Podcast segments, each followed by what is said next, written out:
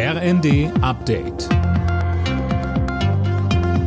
Stündlich neu. Auf den Punkt informiert.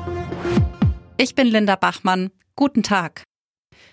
In vielen Städten stehen Busse und Bahnen heute still. Die Gewerkschaft Verdi hat die Beschäftigten im ÖPNV erneut dazu aufgerufen, die Arbeit niederzulegen. Finn Riebesell berichtet. Betroffen sind vor allem Baden-Württemberg, Hessen, Niedersachsen, NRW, Rheinland-Pfalz und Sachsen. Aber auch in Städten wie etwa München hat die Gewerkschaft Aktionen angekündigt. Mit den Streiks soll der Druck in den laufenden Tarifverhandlungen erhöht werden. Zeitgleich haben auch die Aktivisten von Fridays for Future bundesweit zum globalen Klimastreik aufgerufen. Sie fordern bessere Anbindungen im ÖPNV, keine neuen Autobahnen und generell mehr Klimaschutz. Die Tafeln in Deutschland sehen sich am Limit. Tafelchef Brühl sagte der Mediengruppe Bayern, dass so viele Menschen wie noch nie mit Lebensmitteln unterstützt werden. Aktuell sind es etwa zwei Millionen, gerade auch wegen der hohen Zahl an Geflüchteten aus der Ukraine.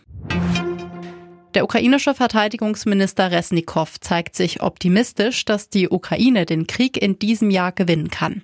Ich sehe die Situation auf dem Schlachtfeld und ich sehe wirklich, dass es eine Chance gibt, sagt er der Bild-Zeitung.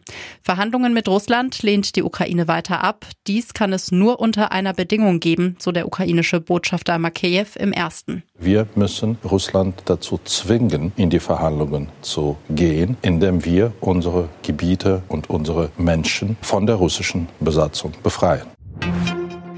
Inmitten der Spannungen zwischen den USA und Russland sind wieder Raumfahrer beider Länder zur internationalen Raumstation geflogen. Zwei Amerikaner, ein Russe und ein Astronaut der Vereinigten Arabischen Emirate sind jetzt auf der ISS angekommen. Die vier bleiben ein halbes Jahr lang im All. Alle Nachrichten auf rnd.de